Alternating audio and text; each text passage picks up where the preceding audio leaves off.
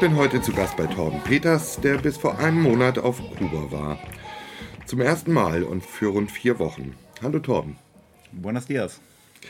Wir haben uns hier ein schönes Plätzchen in deinem Garten gesucht. Es ist warm, es ist Ende Februar und ähm, deswegen hört man natürlich auch ein paar Vögel, Flugzeuge, Autos. Aber das soll uns nicht davon abhalten. Magst du dich den Hörerinnen mal vorstellen? Sehr gerne. Mein Name ist Torben Peters. Ich habe dieses Jahr mein, meine zehnjährige Mitgliedschaft in der Partei Die Linke. Bin dort auch Kreisvorsitzender und im Landesvorstand und außerdem Mitglied der Kuba-Solidaritätsorganisation Kuba-Si. Okay, das beantwortet fast schon die erste Frage, nämlich wie du dazu gekommen bist, nach Kuba äh, zu fliegen, Kuba zu besuchen und dort gleich für vier Wochen zu bleiben.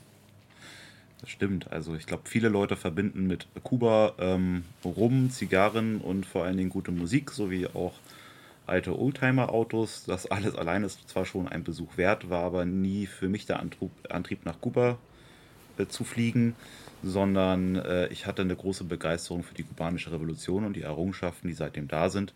Und Kuba unter der Blockade braucht nun mal alle Solidarität, die es bekommen kann, weswegen ich auch dahingehend tätig geworden bin. Also Kuba zu unterstützen, gleichzeitig von den ähm, revolutionären Errungenschaften zu lernen. Dazu kommen wir ja sicherlich noch. Jedenfalls war es dann so, dass in Hannover wir eine Veranstaltung gemacht haben mit Dr. Duran. Das ist so ein bisschen der, der Corona-Arzt in Kuba, der Christian Drosten Kubas, wenn man so will. Und der hat berichtet über die Situation Kubas mit Corona und wir saßen abends noch zusammen mit dabei. Noch ein leitender Angestellter von ICAP, der Freundschaftsorganisation ähm, Kubas, die quasi Austausch also organisiert. Und ich habe denen gesagt, ich würde gerne mal Kuba besuchen, aber nicht einfach da am Strand zu liegen, sondern ich möchte gerne Kuba politisch, kulturell, historisch kennenlernen. Und so gab es die Einladung zu den Brigaden. Okay, und die fand dann statt wann? Die Brigade fand statt von Mitte Dezember bis Mitte Januar, mhm. also über den Jahreswechsel. Das ist auch eine besondere Zeit, weil der 1. Januar in Kuba der Tag der Revolution ist. Und die Brigade hat eine ganz alte Tradition, also 61, glaube ich, gegründet. Kurz nach der Revolution ging es los. Und da sind quasi ganz, ganz viele Leute, die solidarisch meinen, mit Kuba hingereist um Schulen aufzubauen, um mitzuhelfen, die Wirtschaft in Gang zu bringen, soziale Projekte zu entwickeln. Und dann hat man das Camp Internationales, Campañero Internationale, äh, gegründet und dort finden seither ähm, verschiedene internationale Gruppen Platz. Der letzten Woche, wo wir da waren, also ich war ja drei Wochen gegen diese Brigade, die vierte Woche war ich nochmal so in Havanna unterwegs. Die letzte Woche, wo wir im Camp waren, kam zum Beispiel eine Gruppe von Australiern mhm. dazu. Zwischendurch hat uns mal einen Tag lang eine Gruppe von aus den USA besucht sehr spannend und allein dieser internationale Austausch ist toll. Mhm. Ich möchte noch mal einen Schritt zurückgehen. Wie lange beschäftigt dich das Thema Kuba schon? Puh, also schon seit einigen Jahren. Ähm, als ich das erste Mal, das muss so Mitte der 2000er gewesen sein, erfahren habe, was Kuba so an internationale Solidarität mit den sogenannten Ärztebrigaden organisiert. Mhm. Ich habe das in der Zeit von Ebola mitbekommen, dass ähm, Kuba mehr Ärzte in die Ebola-Region geschickt hat als die komplette Europäische Union zusammen. Das hat mhm. mich beeindruckt. Mhm. Ich konnte auch mal in Hamburg ähm, einen Vortrag lauschen von einem Arzt aus Kuba, der dort in Ebola-Gebieten war und die okay. erklärt haben, unter welchen Bedingungen äh, sie dort gearbeitet haben. Ich meine, das kubanische Ges ähm, Gesundheitssystem ist sehr gut. Es muss aber mit Mangel kämpfen. Das heißt, die kubanischen Ärzte sind trotz vielen Fortschritts Mangel gewöhnt, mhm. können deswegen in Krisenregionen relativ gut improvisieren. Und sie haben auch einen sehr interessanten Ansatz, denn da war es so, das hat mich sehr beeindruckt, dass sie also zwei Prinzipien verfolgt haben. Erstens, sie haben allen Patienten genau erklärt, was mit ihnen los ist, weil sie der Überzeugung sind, man muss eine Krankheit verstehen, um eine bessere Handlungserfolg zu haben. Mhm. Als Patient bist du nicht nur einfach in den Händen eines Arztes, sondern man muss diese Krankheit gemeinsam besiegen. Und das Zweite ist, wenn man Ebola überlebt hat, dann ist man immun gegen Ebola. Was haben mhm. sie also gemacht, um mehr Leute zu behandeln? Sie haben alle Leute, die von Ebola geheilt sind, quasi rekrutiert als, als, Krankenpflegerin. Und das hat mir sehr imponiert und ähm, seitdem gucke ich mit ähm, großer Neugier und wachsender Begeisterung auf diese kleine Insel. Mhm. Jetzt wieder einen großen Schritt nach vorne. Wie viel Revolution ist in Kuba noch zu spüren? Viel. Also vor allen Dingen, wenn man das vergleicht mit ähm, anderen Ländern der südlichen Hemisphäre. Das muss man immer tun. Also Kuba hat das Bruttoinlandsprodukt von Mexiko oder Bolivien. Und ähm, die sozialen Errungenschaften, die man, die damals angestoßen hat, die sieht man noch heute. Mhm. Also Kuba hatte fünf Schwerpunkte, die können wir alle nacheinander vertiefen, wenn du möchtest, aber ich mache es jetzt mal sehr holzschnittsartig. Mhm. Fünf Schwerpunkte nach der Revolution waren vor allen Dingen die Verbesserung von Bildung, ähm, die Verbesserung der Wohnverhältnisse, die Verbesserung der Arbeitsbedingungen, Gesundheit natürlich mhm. ähm, und zu guter Letzt, glaube ich, die Industrialisierung äh, um eben mehr Produktivität herzustellen und mehr Wohlstand für alle zu schaffen. Mhm. Und wenn man sich in Kuba umguckt, also es gibt dort, ich habe dort keine Slums gesehen.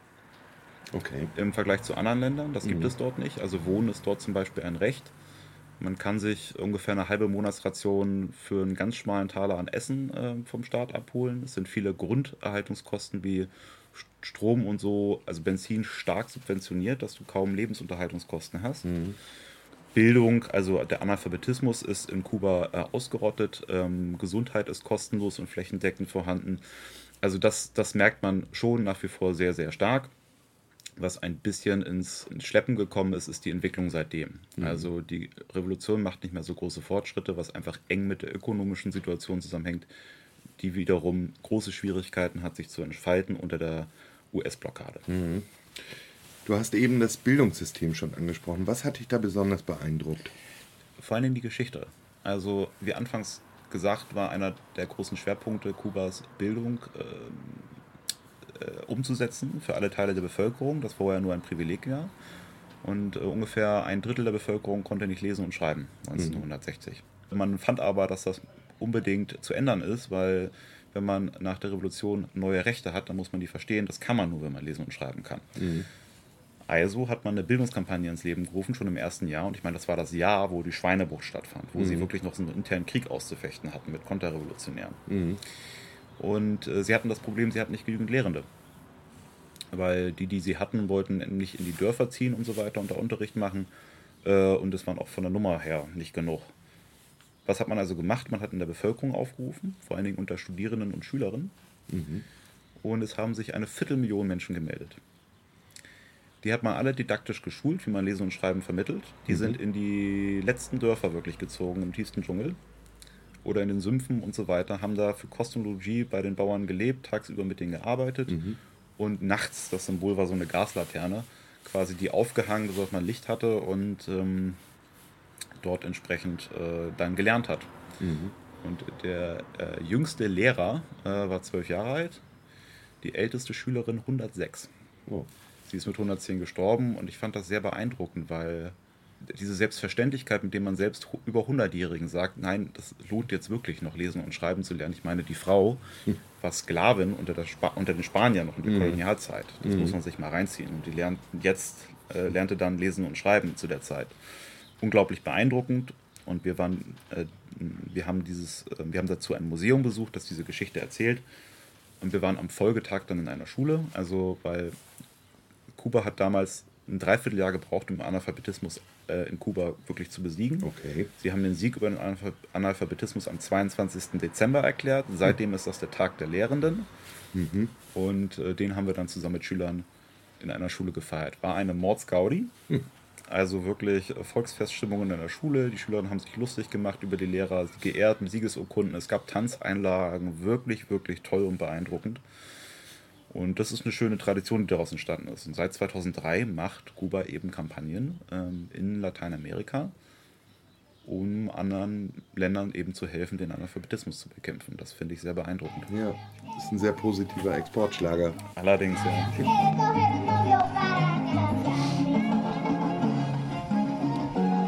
Ähm, du erwähntest das ausgebaute Gesundheitssystem. Daran hängen ja Medikamente, daran hängen Rohstoffe. Wo be bezieht Kuba diese Rohstoffe für Medikamente im Beispiel? Schwierig. Also Kuba stellt eine große Anzahl an Medikamenten selber her. Mhm. Also ökonomisch gesehen ist Kuba ein Zwerg. Ähm, in der Pharmazieindustrie ist Kuba eine Weltmacht. Also da haben sie einen großen Schwerpunkt aufgelegt und sie können sich auch in der Forschung mit wirklich Industrienationen des Westens messen. Okay. Beispielsweise haben sie auch fünf Impfstoffe entwickelt. Mhm in ähnlicher äh, Geschwindigkeit äh, zum, ähm, wie zum Beispiel Deutschland. Mhm.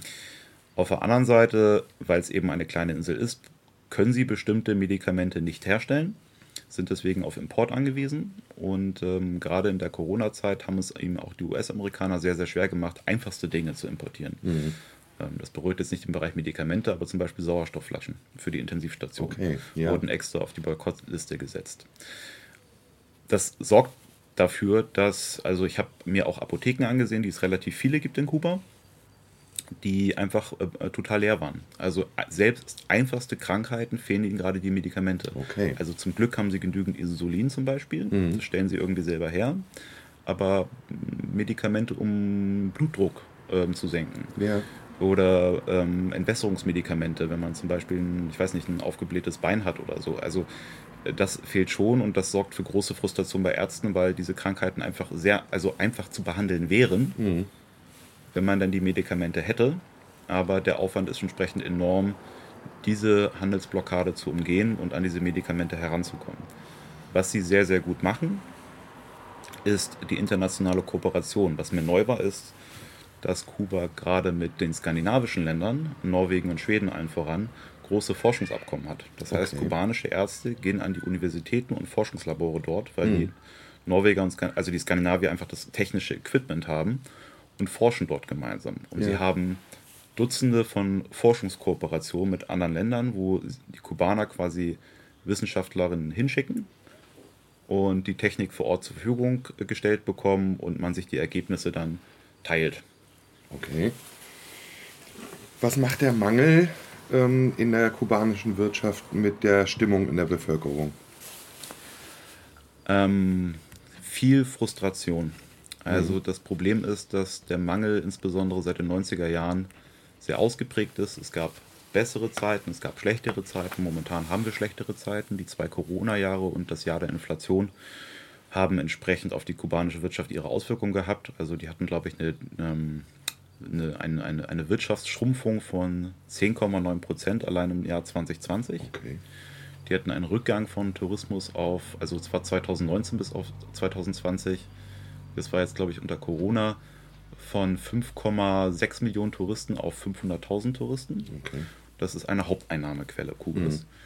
Und dann ist es ja auch so, dass wenn sich aufgrund von Corona und jetzt dem Wirtschaftskrieg ähm, rund um die Ukraine Handelsketten neu sortieren, Kuba als letztes dran ist, Alternativen zu finden, weil es erstens nicht die Geldkoffer besitzt und zweitens drei bis viermal so viel für Importe bezahlen muss wie das andere Land, weil mhm. es eben unter dieser Blockade ist. Und das führt eben dazu, dass Kuba trotz aller ähm, sozialistischen Errungenschaften ähm, viele Regale in Kuba leer sind. Ich habe zum Glück keine Schlangen entdeckt, aber im Oktober war es jetzt noch so, dass ähm, Riesenschlangen vor Tankstellen waren. Da ist gerade ihr größter Öltanker abgebrannt. Mhm. Und die Warenvielfalt auf Kuba sehr eingeschränkt ist. Also auch im Vergleich mit anderen Ländern in der südlichen Hemisphäre. Momentan man in Kuba 90 Prozent seines Gehalts für Lebensmittel ausgeben muss und auch die Lebensmittelvielfalt sehr eingeschränkt ist. Also ähm, Standardessen ist zum Beispiel Reis, Bohnen und Hühnchen. Mhm. Dem wurden wir schon in drei Wochen überdrüssig. Wie ist es, wenn man das über Jahre mhm. ähm, ertragen muss und dann noch nicht mal mehr Geld übrig hat, um beispielsweise seinen Kindern, was weiß ich, einen schönen Schulranzen zu kaufen oder so. Das waren Gespräche, die wir geführt haben. Und so treffen halt die Schwierigkeiten unter der Blockade auf ein schrumpfendes Bewusstsein für die sozialistischen Errungenschaften, weil die schon weit zurückliegen und die ökonomische Situation eben nicht ermöglicht, große Fortschritte zu machen. Mhm. Und das hat dann zum Beispiel dafür geführt, dass allein im letzten Jahr 200.000 Kubanerinnen das Land verlassen haben. Und äh, Kuba jetzt sehr gefordert ist, seine Wirtschaft wieder auf Vordermann zu bringen. Da bin ich für 2023 zuversichtlich, weil äh, aus zwei Gründen. Erstens investieren sie in der Krise. Also sie bauen Industrie aus, sie bauen mhm. Tourismus aus ähm, Bildung und Gesundheit wird nicht angefasst, das wird nicht gekürzt, das ist eine äh, stehlende Regel in Kuba. Das ist schon mal sehr gut. Mhm. Und das Zweite ist, dass ähm, die internationale Solidarität mit Kuba anhaltend groß ist, nicht groß genug, aber Kuba bekommt viele Spenden aus allen Ecken der Welt und das ist auch weiterhin notwendig und unbedingt fördernswert. Ja. Was macht der Ukraine-Krieg in diesem ganzen Spiel? Wie ist der Blick der Kubaner auf diesen Krieg? Also der Blick der Kubaner auf diesen Krieg ist sehr ähnlich wie der Blick der restlichen südlichen Halbkugel. Ich glaube, was viele in Europa nicht verstehen, ist, dass Länder in Afrika wie in Südamerika diesen Krieg ähm, nicht vor allen Dingen als einen einfachen Angriffskrieg sehen, mhm. sondern sie sehen eine westliche Vorherrschaft, die darin beginnt ist, unterzugehen. Sie sehen eine westliche Vorherrschaft, unter der diese Länder lange gelitten haben. Und sie sehen in diesem Krieg ähm, vor allen Dingen eine geopolitische Auseinandersetzung zwischen dem Westen und Russland mhm. um Gebiete in Osteuropa. Mhm. Weil sie diese Konflikte eben aus eigenen leidvollen Erfahrungen kennen, wenn es zum Beispiel um ihre staatliche Souveränität geht. Ich meine, Südamerika ähm, und den USA, das Verhältnis ist ausgesprochen schwierig. Die USA betrachtet Südamerika als den Hinterhof. Wenn die USA sich im Hinblick auf den Ukraine-Blick als ähm, der Wächter der Freiheit aufspielt, dann kann da, glaube ich, den Großteil der Welt nur drüber lachen. So, und deswegen gibt es also seitens Kuba eine klare Verurteilung gegenüber diesem Angriffskrieg. Kuba beteiligt sich wie der Rest ähm, ähm, der südlichen Halbkugel nicht an den Sanktionen. Sie rufen zu diplomatischen Verhandlungen auf. Im Prinzip eine ähnliche Position, wie Lula sie kürzlich geäußert hat. Mhm. Wir haben die US-Sanktionen gegen Kuba angesprochen. Die sollen ja vermutlich eine Destabilisierung des politischen Systems bewirken und bewirken es ja zum Teil auch. Hast du das Gefühl, dass das Kalkül der USA dabei aufgeht? Ähm, zum Teil. Also es ist ein fortwährender, seit 60 oder genau 64 Jahre stattfindender Kampf.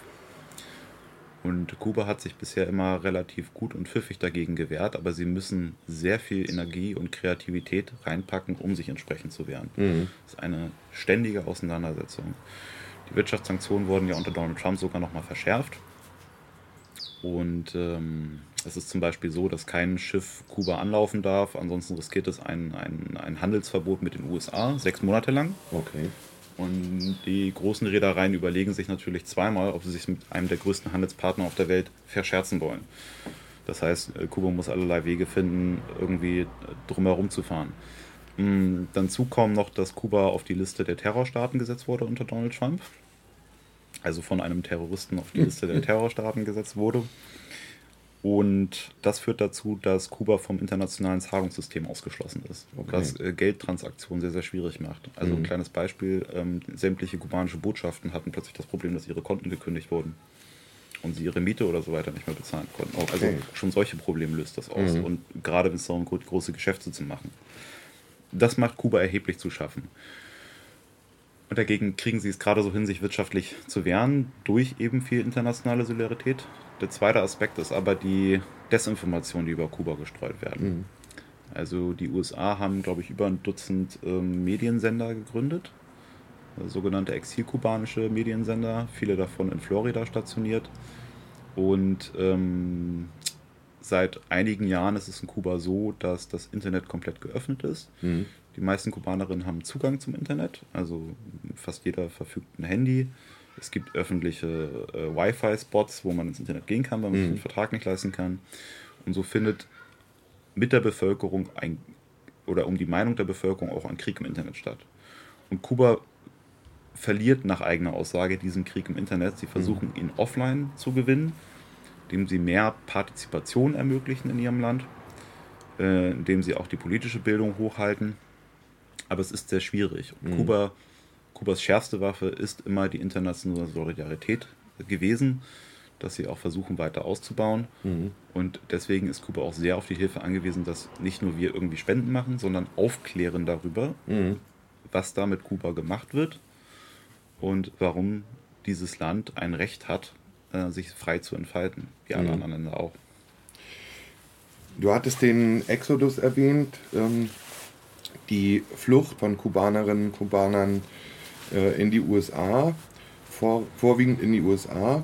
Ähm, wie ist es mit der innerstaatlichen Opposition?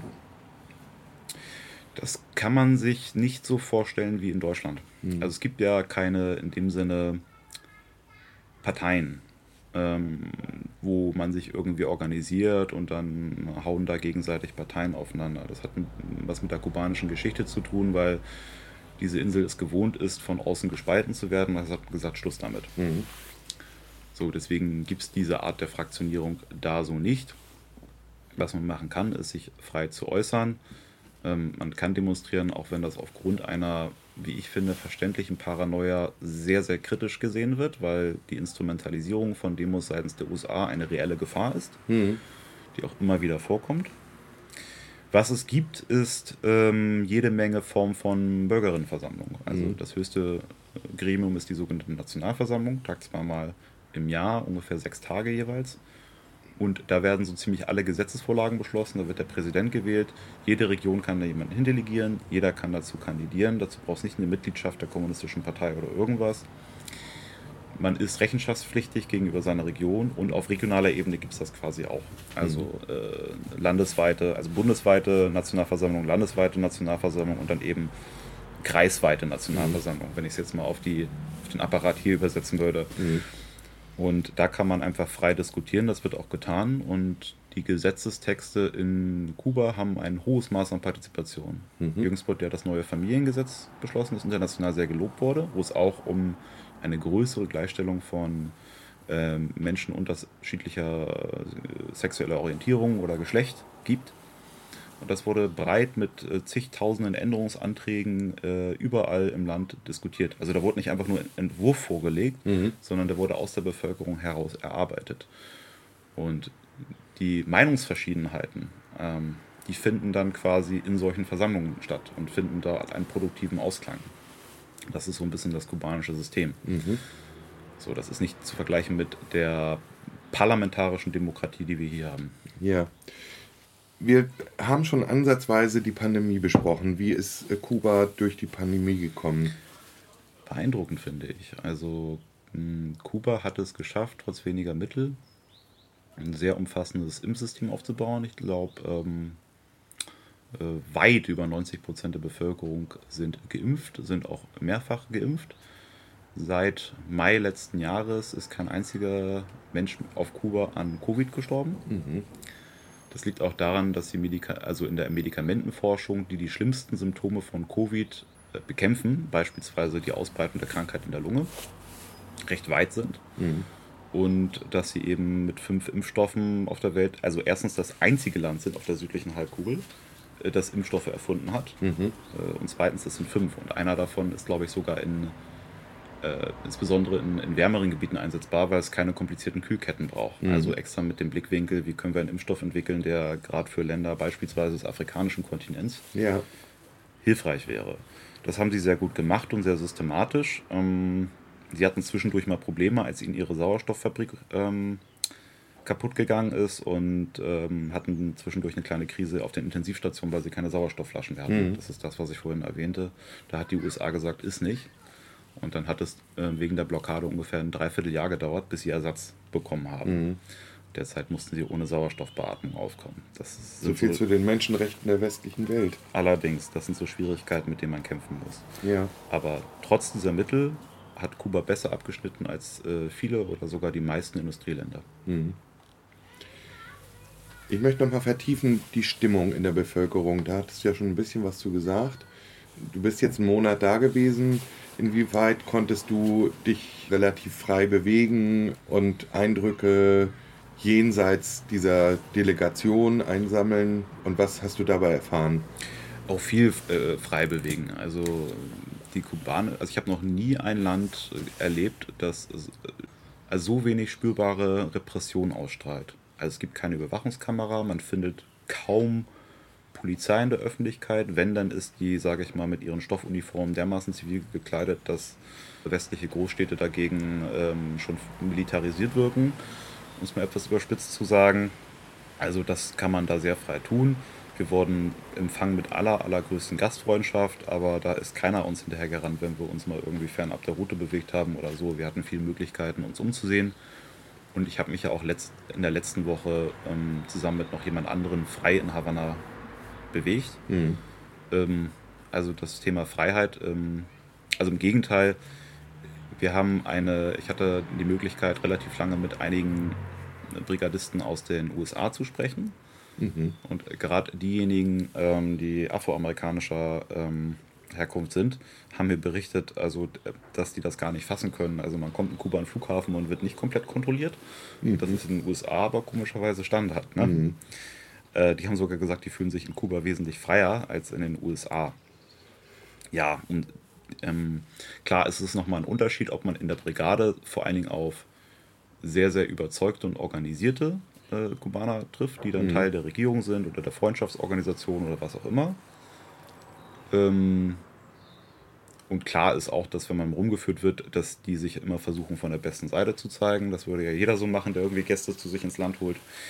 Ähm, wir hatten aber in Havanna die Möglichkeit, mit sehr, sehr vielen Leuten sehr ehrliche Gespräche zu führen, bei mehreren Straßenfesten und so. Also man wird relativ viel angesprochen. Ähm, für viele Kubaner ist es auch ein Begriff, wenn man sagt, man ist nicht Tourist, sondern man ist als Brigadist hier. Mhm. Damit, äh, das, ist ein, das ist ein bekannter Begriff in der Bevölkerung. Und die haben sich sehr ehrlich äh, auch wirklich direkt ausgekotzt über bestimmte ökonomische Verwerfungen, was sie an der Revolution positiv finden, was sie aber derzeit irgendwie ankotzt. Und so konnte man viele ehrliche Gespräche führen. Ich hatte auch nicht den Eindruck, dass man erst um drei Ecken gehen musste mit demjenigen, um das zu führen, sondern man saß offen auf der Straße, es war Partystimmung und man hat lauthals diskutiert, weil die Musik halt so laut war. Also keine Angst äh, vor Repressionen, ähm, wenn man das System kritisiert. Also nicht auf öffentlicher Straße. Ich glaube, wo man ein bisschen aufpassen muss, sind tatsächlich Demonstrationen. Das hängt das kann man, glaube ich, auch als also von linker Seite aus dem Westen heraus kritisieren.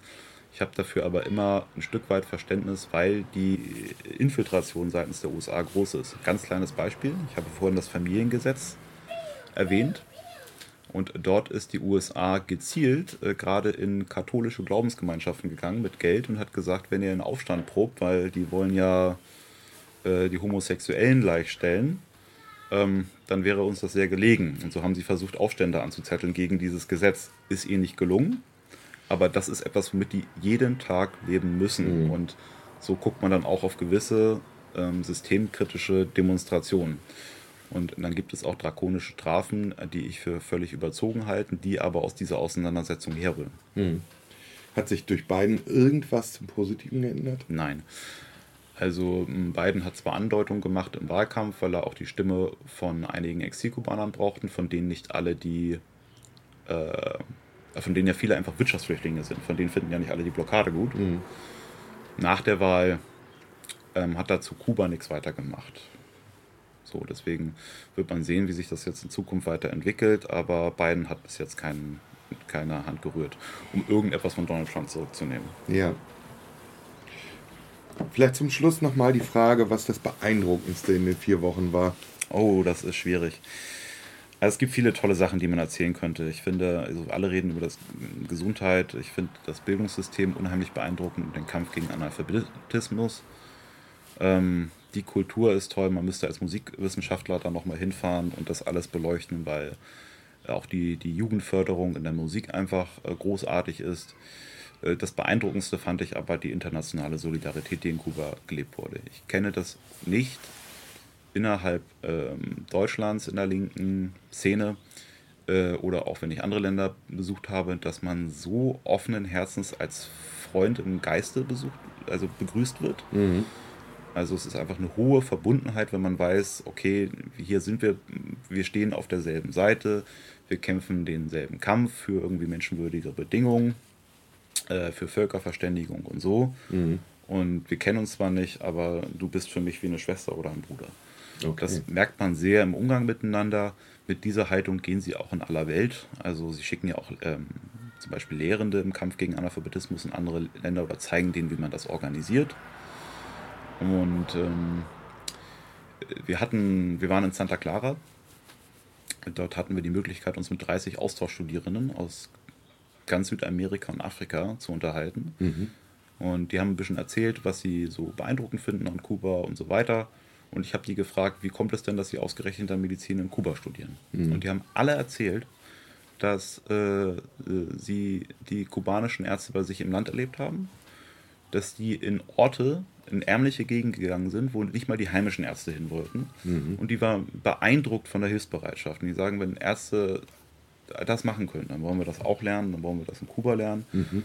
Und das war wirklich großartig und man merkt, ähm, wie sehr Kuba auch zu einer humanistischeren Haltung inspiriert und was für ein Leuchtturm Kuba für die südliche Halbkugel ist. Mhm. Also Leuchtturm der Solidarität. Weil was diese Insel leistet unter den ökonomischen Bedingungen, ist wirklich beeindruckend und sucht seinesgleichen. Und das finde ich mit das Beeindruckendste. Da legen sie auch großen Wert darauf, dass viele Leute aus allen Ländern der Welt, dafür gibt es auch diese internationalen Brigaden, mhm. dorthin kommen, sich nicht nur von Kuba lernen, sondern Kuba lernen von ihnen, sich austauschen und man sich vor allen Dingen gegenseitig von gemeinsamen Kämpfen erzählt, weil ähm, das motiviert. Also mhm. ich bin sehr motiviert zurück nach Deutschland gekommen, weil man merkt, nicht nur Kuba ist nicht allein, sondern man ist mit diesem Kampf auf der Welt nicht allein. Mhm. Und da ist Kuba gewissermaßen ein internationaler Schmelztiegel.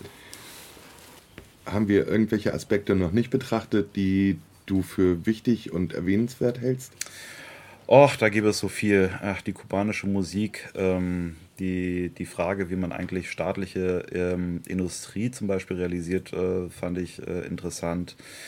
Ähm, ja, sicherlich ähm, die Art und Weise, wie ist in Kuba der Wohnungsmarkt und Markt hierbei in Anführungsstrichen äh, organisiert. Ähm, wie, also wie kann man sich das da eigentlich vorstellen? Mhm. Also wie funktioniert eigentlich Wohnungsvergabe, ohne dass du große Immobilienkonzerne hast? Mhm. Ähm, wie ist das Verhältnis von staatlichen und privaten äh, Betrieben dort auf Kuba ähm, etc. pp. Also da gäbe es viel, was man vertiefen könnte. Mhm.